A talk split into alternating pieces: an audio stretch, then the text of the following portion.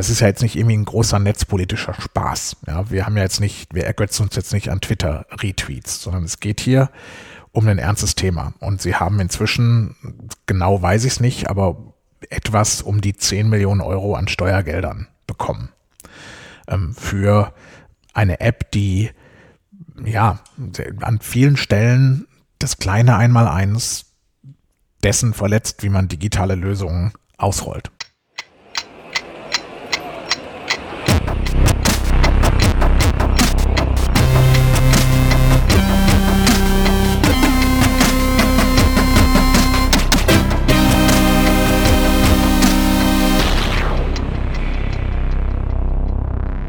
Willkommen zu einer Bonusfolge der Wochendämmerung. Und zwar geht es heute um die Luca-App. Die Luca-App war in den letzten Wochen sehr viel in der Kritik. Es gab verschiedenste Artikel in der Süddeutschen bei netzpolitik.org und einer, der auch sehr scharf kritisiert hat, was da eigentlich passiert, ist Ralf Rottmann. Der ist Gründer und Investor mit einem ziemlichen Faible für netzpolitische Themen und der hat sich auf Twitter die Luca-App mal vorgenommen, beziehungsweise das, was man diese Woche aus dem Quellcode dieser App erfahren konnte, der ja veröffentlicht wurde. Und weil das so interessant war, was Ralf dort geschrieben hat und weil Ralf auch ansonsten ziemlich tief drin ist in diesen Themen digitale Kontaktverfolgung, smarte Kontaktverfolgung und warum das grundsätzlich eigentlich eine ganz gute Idee ist, habe ich ihn gebeten, Ralf, komm, wir reden mal kurz drüber. Er hat sofort zugesagt. Dieses Gespräch haben wir am Donnerstagabend aufgenommen und das könnt ihr jetzt hören. Du bist ja heute hier, weil, soweit ich das beobachten konnte, du dich sowohl mit der Corona-Warn-App schon ziemlich viel befasst hast, als auch mit der Luca-App.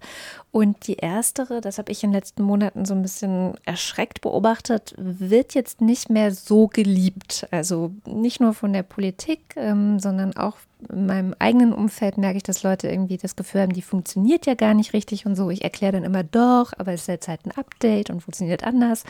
Naja, man hat so ein bisschen das Gefühl, dass es ein ungeliebtes Kind der deutschen Corona-Politik ist gerade. Was hältst du persönlich aber von der Corona-Warn-App, um nochmal bei der zu bleiben? Ich finde die richtig gut. Ich ja. finde die richtig gut. Das, ähm, ich glaube, das liegt ein bisschen daran, dass ich ähm, natürlich ein Fable für Technik habe und auch verstehe, und zwar sehr im Detail verstehe, was man da eigentlich gemacht hat und wie schwierig das auch war, da hinzukommen. Und äh, durchaus auch eine realistische Idee davon, was das bewirken kann und wo auch da natürliche Grenzen gesetzt sind. Ne? Und ähm, da kann man da sieht man sozusagen wieder das ein Muster, was wir in, der, in dem ganzen Corona-Management sehen, nämlich ähm, katastrophale Kommunikation rund um manchmal gar nicht so schlechte Grundideen. Und dieses Schicksal hat die Corona-Warn-App auch ereilt. Und ich bin wirklich, ich bin wirklich begeistert von der, weil sie ist ähm, wenig invasiv. Sie tut tatsächlich exakt das, was sie tun soll.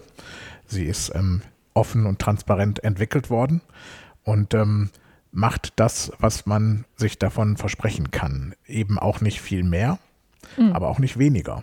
Und diese ganzen Vorwürfe, dass die nicht funktioniert, die sind natürlich großer Quatsch. Mhm. Ja, das ähm, wäre ja auch dann mal eine Rückfrage.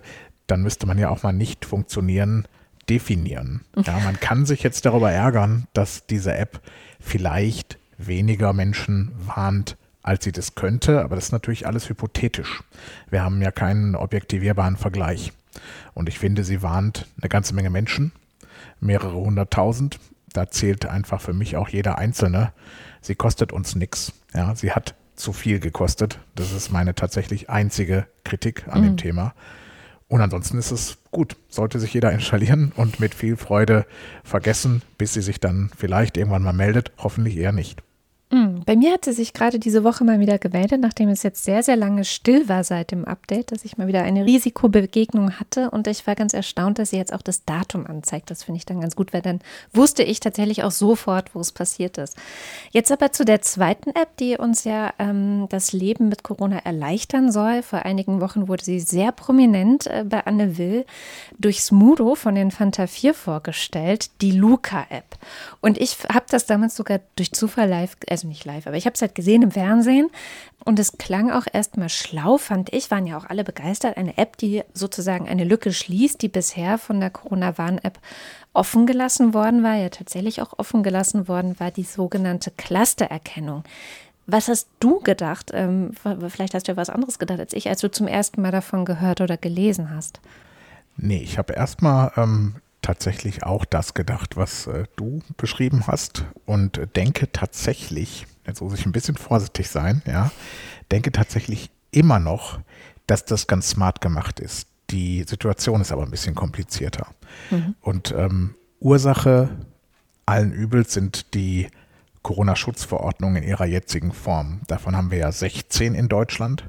Und das sind eigentlich ja die Corona-Schutzverordnungen, das sind sozusagen die Umsetzung dessen, was in dieser Ministerpräsidentenkonferenz da immer besprochen und beschlossen wird. Letztlich obliegt das aber jedem Land jedem Bundesland das auszuformulieren und in sozusagen Handlungsmaximen zu bringen. Und deswegen haben wir davon 16 Stück. Ich habe mir, Katrin, auf meiner Webseite mal die Mühe gemacht, alle 16 bezogen auf diese Kontaktnachverfolgung zu lesen. Und es ist ähm, wirklich, es bereitet körperliche Schmerzen. Die sind alle unterschiedlich strukturiert, die sind alle unterschiedlich formatiert. In manchen Ländern kannst du nur Änderungsverordnungen lesen und findest gar keine absolute Form sozusagen, die gilt. Und sie sind auch im Detail sehr unterschiedlich. Das fängt damit an, welche Daten erhoben werden müssen, bis hin zu weiterreichenden Pflichten, die Gastronomen, Einzelhändlerinnen etc. auferlegt werden. Es gibt zum Beispiel Bundesländer, da wird auch gesagt, dass man auf Plausibilität prüfen muss und im Zweifelsfall sich einen Personalausweis zeigen lassen muss. In manchen Ländern werden digitale Werkzeuge erwähnt, in anderen Ländern gibt es das gar nicht. Also Ausgangssituation ist erstmal, wir haben hier ein Gesetz, das äh, Gastronomen Einzelhändler verpflichtet, diese Kontaktdaten zu erfassen. So, und das passiert ja auf Zetteln, das kennen wir alle. Und dass es eine große Katastrophe ist, in jeder Hinsicht, ist irgendwie auch ziemlich klar. Und deswegen ist die Idee, diesen Prozess, den sich der Gesetzgeber da ausgedacht hat, jetzt mal irgendwie smarter zu machen, ja erstmal super. Mhm. Und das äh, schreit ja geradezu danach. Also man muss jetzt auch nicht unglaublich schlau sein, sich zu überlegen, da könnte man doch auch irgendwie mit einer App was machen, aber das ist erstmal ja eine gute Idee. Und ich finde auch gut, dass sich ähm, dieses Themas viele angenommen haben. Es gibt ja über 60 solcher Apps schon in Deutschland, viel aus dem Startup-Umfeld ähm, und viele sind auch schon seit über einem Jahr im Einsatz, obwohl sie in Teilen durchaus gar nicht dieser Corona-Schutzverordnung gerecht werden, weil die in einigen Ländern ja digitale Hilfsmittel gar nicht zulässt oder bislang nicht zugelassen hat. Anyway, also es gibt eine ganze Menge dieser Apps. Luca ist eine davon. Mhm. Dann tauchte das Thema, genau, also es ist ja schon länger auch auf dem Radar, aber das wurde dann plötzlich irgendwie sehr laut. Ne? Und das hat so gefühlt mit diesem Anne Will-Auftritt von Smudo begonnen. An dem Auftritt hat mich ähm, gestört, dass Smudo nicht, also es wird immer gesagt, Smudo, also das, das rangiert zwischen Smudo hat an der App mitentwickelt bis hin zu Smudo unterstützt diese App. Und das klingt immer alles so ein bisschen nach, hier gibt jemand, den viele Leute mögen und kennen, irgendwie seinen Ritterschlag für eine bestimmte Lösung. Und sozusagen auf der Sachebene ist es so, dass der Smudo und der Michi von den Fantastischen Vier mit ihrer Beteiligungsgesellschaft, der Fantastic Capital UG, einfach mit etwas über 22 Prozent an dem Betreiber dieser App beteiligt sind. Heißt mhm. auch, wenn dieses Unternehmen dicke Gewinne macht, dann schütten sie diese Gewinne zu 22 Prozent an den guten Smudo aus. Ja, mhm. also und ich finde, ich finde, es gehört einfach zum guten Stil, das immer und überall, wo man auftritt, auch proaktiv klar zu machen. Ja, das ja. ist einfach eine Selbstverpflichtung. Wenn ich irgendwo finanziell investiert bin und einfach ein ureigenes kommerzielles Interesse habe, dann sage ich das, bevor ich auftritte und vielleicht meine sozusagen meine meine Akzeptanz aus meiner musikalischen Vergangenheit heraus für etwas nach vorne stelle, ne, dann bin ich da einfach offen drüber. Und das hat mich von Anfang an gestört, ne, dass das einfach nicht klar gesagt wird. Das ist ein Gesellschafter ja, mhm. von der Culture for Life GmbH, die diese App entwickelt hat. So, aber du hattest gefragt, wie fandest du das? Erstmal fand ich das cool, dass das Thema überhaupt damit ein bisschen sichtbarer geworden ist und hatte da auch gar nicht so viele Bedenken. Ich finde es immer ein bisschen schwierig, wenn so ein Promi-Bonus dazu führt, dass man plötzlich die 59 anderen Startups etc. aus der Szene einfach vergisst und dass die ins Hintertreffen geraten, weil die sich jetzt vielleicht niemanden leisten können, der für sie Marketing macht. Ja, hm. Und das berührt so ein bisschen mein Startup-Herz. Ich finde das so ein Stück unfair. Gemein. Und zu dem, hm. ja, und zu dem Zeitpunkt war mir aber auch noch gar nicht so bewusst, ähm, wie schnell dann plötzlich und wie gedankenverloren und voreilig dann plötzlich ja quasi innerhalb weniger Wochen ein großer Teil der handelnden Akteure in der deutschen Politik sich da äh, völlig sorgenfrei draufstürzen. Also man hatte ja wirklich das Gefühl, jetzt hat der Smudo mal gesagt, das ist irgendwie cool. Jetzt finden das plötzlich auch alle anderen cool. Ja, das hatte schon einen krassen Effekt. Relativ bald, muss man sagen, kamen dann ähm, Fragen zum Datenschutz auf. Da waren dann unter anderem auch bei netzpolitik.org, äh, ich glaube, ein Artikel, ähm, bei der Süddeutschen gab es einen Artikel, Leute haben dann sich gefragt, wie ist es denn, konnten nicht reinschauen, also weil die App eben nicht in einem offenen Quellcode vorlag, sondern ja, war halt ähm, geschlossen. Deswegen wusste man nicht so ganz genau, was eigentlich los ist. Und dann kam ein Artikel auf netzpolitik.org, der gesagt hat, ähm, da können Sicherheitsversprechen vermutlich gar nicht eingehalten werden. Eventuell müssen Nutzerinnen um die Anonymisierung fürchten, was ja eine Katastrophe wäre für so eine App. Ähm, zumindest seien ForscherInnen der Universität in Lausanne zu diesem Schluss gekommen. Und dann ging es wieder so ein bisschen hin und her. Die Macher der App haben dann ja versprochen, den Quellcode zu veröffentlichen und zumindest in Teilen, nämlich ich glaube für die Android-App, ist das ja diese Woche passiert. Also da hatten wir ja lange drauf gewartet. Und daraufhin hast du in einem relativ langen Twitter-Thread das ganze Ding mal auseinandergenommen. Was war denn das Problem dann damit?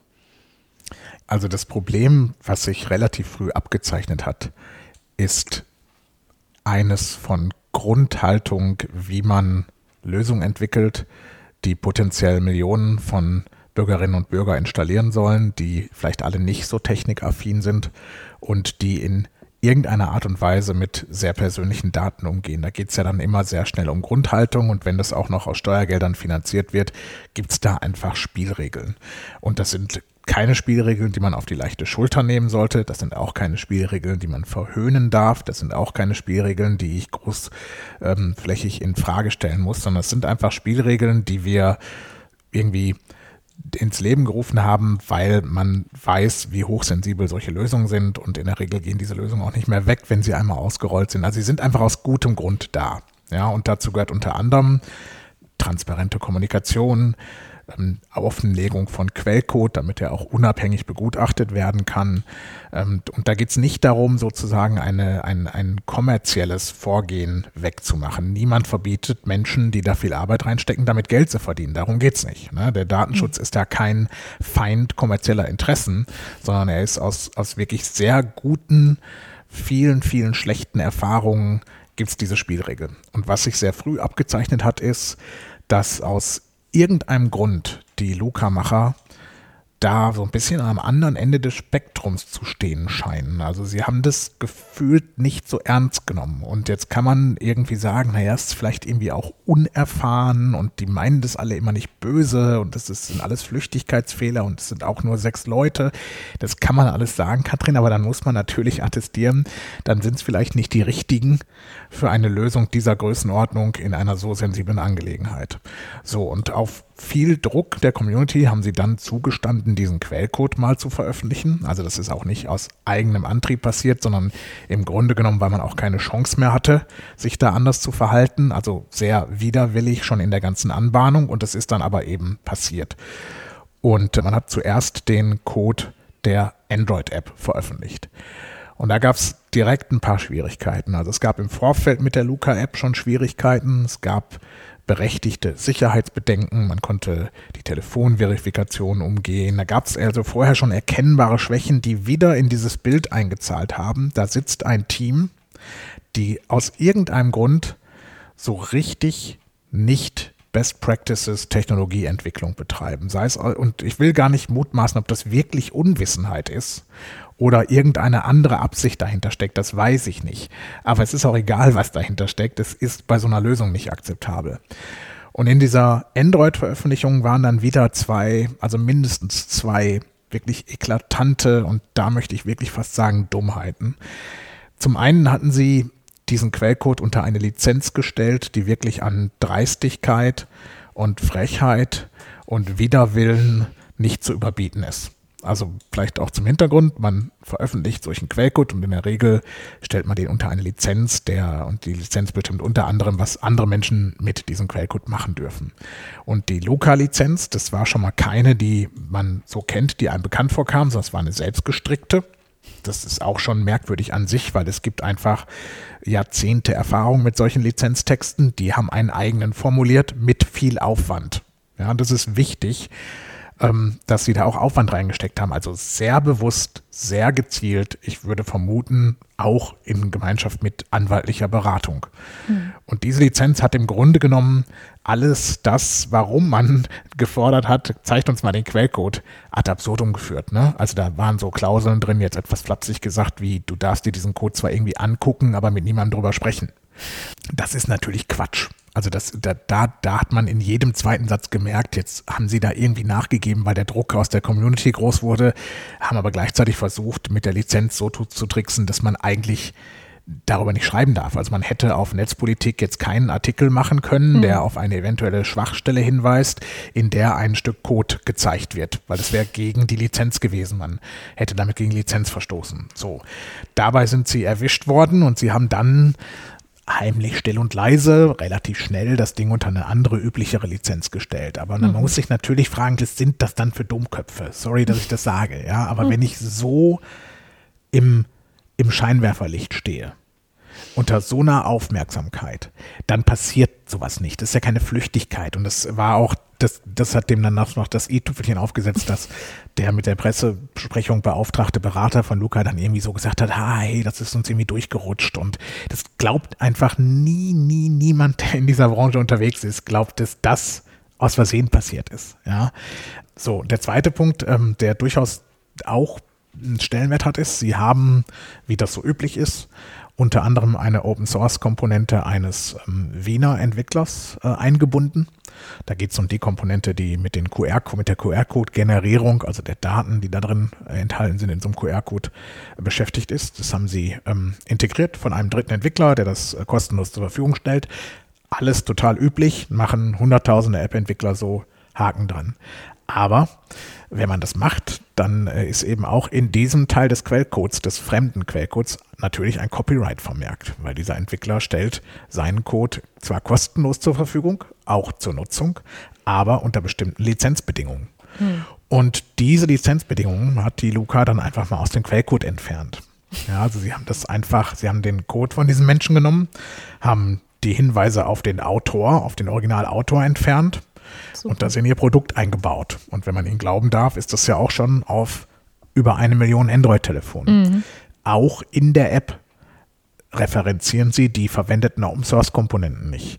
Was zumindest mal ein total etablierter Best-Practice-Standard ist, dass man das macht. Also wenn ich einfach von anderer Leute Arbeit profitiere, dann nenne ich die. Ne? Dann streiche ich die nicht raus und erwecke damit vielleicht sogar den Eindruck, dass ich das alles selbst erfunden habe. Ne, das ist tatsächlich an der Stelle auch ein Rechtsverstoß. Ich wollte gerade sagen, es ist ein richtiger äh, Lizenzverstoß dann einfach und das darf man nicht. Ja, ja. genau. Also ich, ich habe dann darüber getwittert, weil ich ähm, tatsächlich, also vielleicht noch so ergänzend, ich, was mich, ich weiß manchmal nicht, was mich mehr stört. Ich empfinde die begleitende Kommunikation der Luca-Leute als wirklich schwierig. Das rangiert so ein bisschen zwischen, wollen sie uns auf den Arm nehmen oder für dumm verkaufen oder sind sie wirklich so unerfahren? Und ich, ich bin ein bisschen dabei, dass es am Ende fast egal ist. Also wenn wir mal wirklich unterstellen, die sind total nett und meinen es nur gut. Und die mhm. ganze netzpolitische Open Source Community tut denen total Unrecht, weil wir da jetzt besonders genau hingucken und weil wir uns total gerne über die ärgern und aufregen. Ja, nehmen wir mal an, das wäre alles so. Dann heißt es aber natürlich erst recht, also wenn da ein komplett unerfahrenes Team tätig ist, dann sollten die wirklich nicht so eine Lösung an die Länder verkaufen. Mhm. Das ist halt dann umso mehr disqualifizierend. Ja, wenn sie hochkompetent sind, aber irgendwie ein bisschen fies, dann wäre es fast besser. Die bessere Alternative.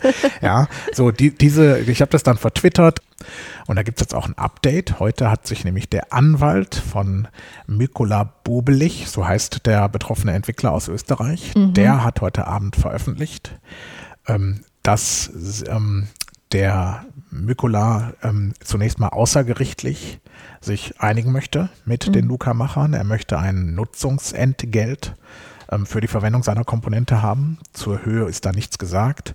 Er hat äh, bekannt gegeben, dass er, wenn es da zu Zahlungen kommt, die komplett der Open Source Community zugutekommen lassen möchte. Und er erwartet eine öffentliche Entschuldigung. Und ich habe aus dem ähm, Culture for Life Umfeld, also die Luca Macher, habe mhm. ich ungefähr 15 Minuten bevor wir gesprochen haben, gehört, dass es da tatsächlich wechselseitige Gespräche gibt mhm. ähm, und die Luca-Macher ähm, sich wünschen würden, dass man das vielleicht wirklich mit einer Art Spende etc. gütlich ähm, vom Tisch bekommt. Okay. Ja, Sie haben ja auch, also das tatsächlich war heute auch ein neuer Artikel bei Netzpolitik nochmal, wo auch drin stand, dass äh, mhm. Sie mit dem Autor wohl im Kontakt sind, im direkten Austausch und auch mit den Datenschutzbehörden daran arbeiten würden, ähm, an einer Datenschutzfolgenabschätzung zu arbeiten. Wo ich auch denke, jetzt arbeitet ihr daran, das ist ja toll. Deine persönliche Einschätzung oder was würdest du denken, wird das alles reichen? Also denkst du, sie kriegen jetzt die Kurve dank des Drucks, der da kommt oder sollte man die lieber vergessen? Naja, ähm, ich, ähm, ich glaube, sie bekommen die Kurve. Also ob sie die kommunikativ noch, also ob wir die mal irgendwann wieder mögen, ja, ähm, das, das vermag ich nicht Frage, zu sagen. Ja.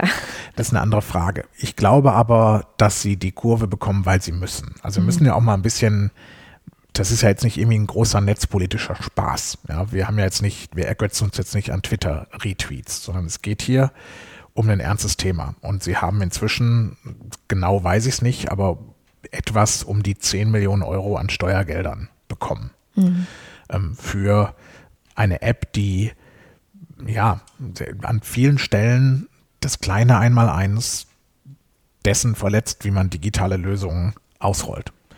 Und ähm, da kann ich mir schon vorstellen, dass das auch durchaus eine rechtliche Relevanz langsam gewinnt. Ne? Also da steht jetzt ein, eine Lizenzverletzung ja. im Raum. Das könnte auch bedeuten, dass sie aus dem App Store zum Beispiel geschmissen werden, oder? Solche Dinge. Schlimmstenfalls. Solche mhm. Dinge. Also das ist sicherlich zumindest für den ähm, Entwickler aus Österreich eine Möglichkeit. Er kann äh, bei Apple und bei Google, äh, wobei seine Komponente, soweit ich es verstehe, nur in der Android-App genutzt wird. Der okay. Quellcode für die iOS-App ist bis heute Abend nicht veröffentlicht. Genau, den haben wir ja noch gar zugesagt nicht. war. Mhm. Ähm, so, der könnte den bei Google aus dem Play Store nehmen. Ne? Das muss immer der rechte Inhaber melden, das kann kein Dritter für ihn tun, aber das könnte er machen und ich bin mir sehr sicher, dass Google dann schnell reagiert und dann ist diese App aus dem Store. Und da muss man ja auch sehen, es gibt jetzt Modellregionen, da basieren Öffnungsszenarien darauf, dass irgendwelche inkompetenten Politiker sagen, Luca, Luca gibt uns hier mhm. neue Freiheit. Ja?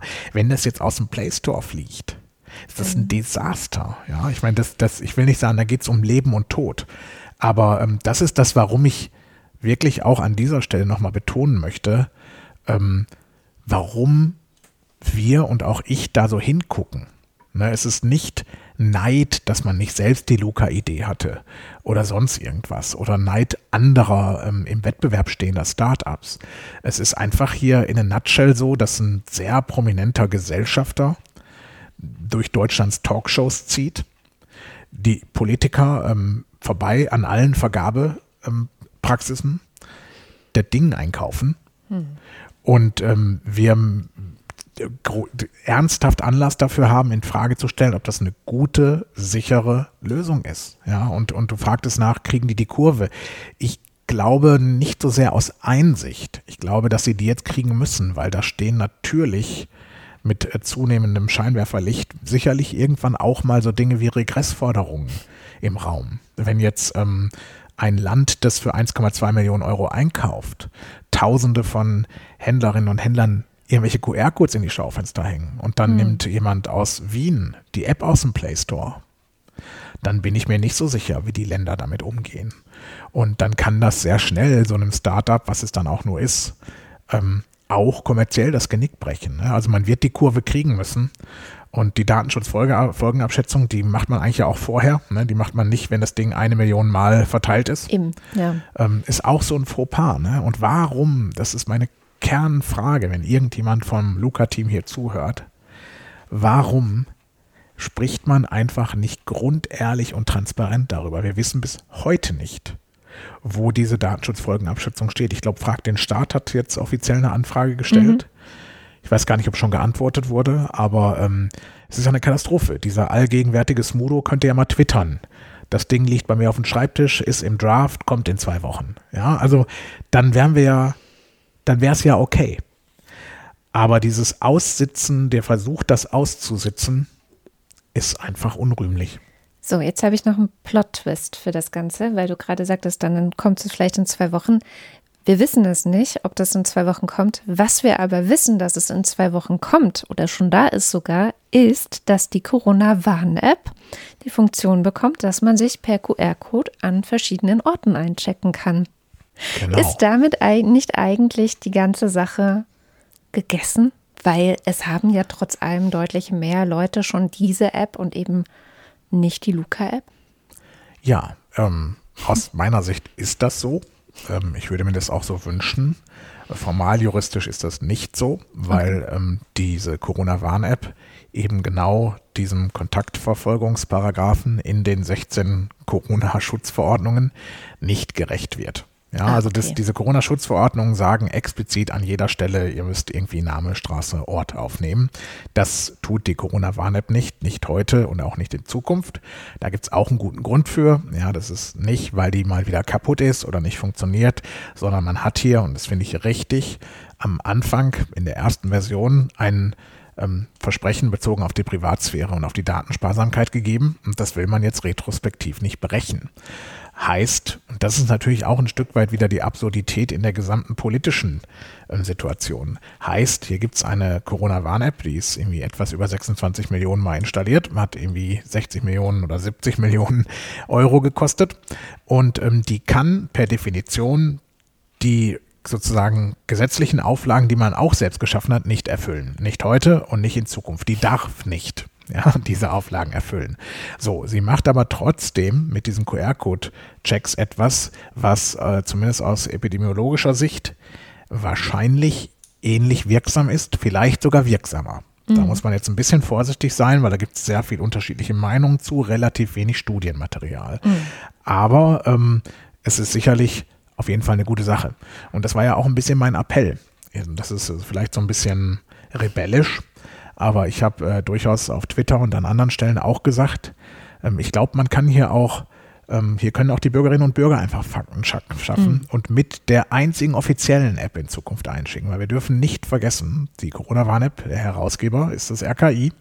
Ja. Das ist die ganz offizielle Corona-Warn-App. Und wenn ich wenn wir jemals wieder öffnen, ja, jetzt werden wir wahrscheinlich erstmal ein bisschen Lockdown nochmal bekommen. So, wenn ich in Zukunft wieder vor einem Restaurant stehe, dann werde ich einfach mit der Corona-Warn-App einchecken. Und ich bin mir ziemlich sicher, Katrin, dass dann nicht irgendwann der Start kommen wird und sagen wird, du hast jetzt mit unserer RKI-App hier eingecheckt und du oder der Gastronom, die Gastronomin haben damit gegen irgendein Gesetz verstoßen oder irgendeine Pflicht nicht erfüllt. Das ist ja, das wäre, wäre ja eine, ja. ja. wäre eine absurde Argumentation. Und deshalb, ähm, ich würde mir wünschen, wenn ich einen Wunsch hätte, würde ich mir wünschen, dass diese Corona-Schutzverordnungen angepasst werden und ganz offiziell eben auch den Einsatz der Corona-Warn-App als ausreichend deklarieren. Sie können gerne sagen, wer darüber hinaus noch mehr Daten liefern möchte, kann das mit Luca oder XYZ tun. Ja, wer freiwillig sagt, ich möchte einen noch besseren Schutz oder diese Daten gerne zur Verfügung stellen, der soll das gerne tun können. Aber es muss doch eine Mindestanforderung sein, dass der gleiche Staat, der diese Corona-Warn-App herausgibt, auch eine gesetzliche Grundlage schafft, die diese Corona-Warn-App legitimiert. Das sollte ja irgendwie die logische Mindestanforderung sein. Und ich hoffe, dass das passiert. Auch da habe ich gehört, dass es da Diskussionen drüber gibt, die sind aber wohl schwierig. Wahrscheinlich äh, so ungefähr so schwierig, wie ich mir so eine MPK vorstelle. Ja, vielen, vielen Dank, lieber Ralf. Das war auf jeden Fall ein sehr, sehr guter Überblick über die aktuelle Lage, was die verschiedenen Apps zur ja, zum Leben mit dem Virus, äh, um es mal mit Henrik Strick zu sagen, angeht. Wer da noch genauer reinlesen möchte, kann das ja bei dir auf Twitter tun. Ansonsten tue ich natürlich auch die aktuellen Texte in die Show Notes. Super. Vielen Dank dir für die Gelegenheit.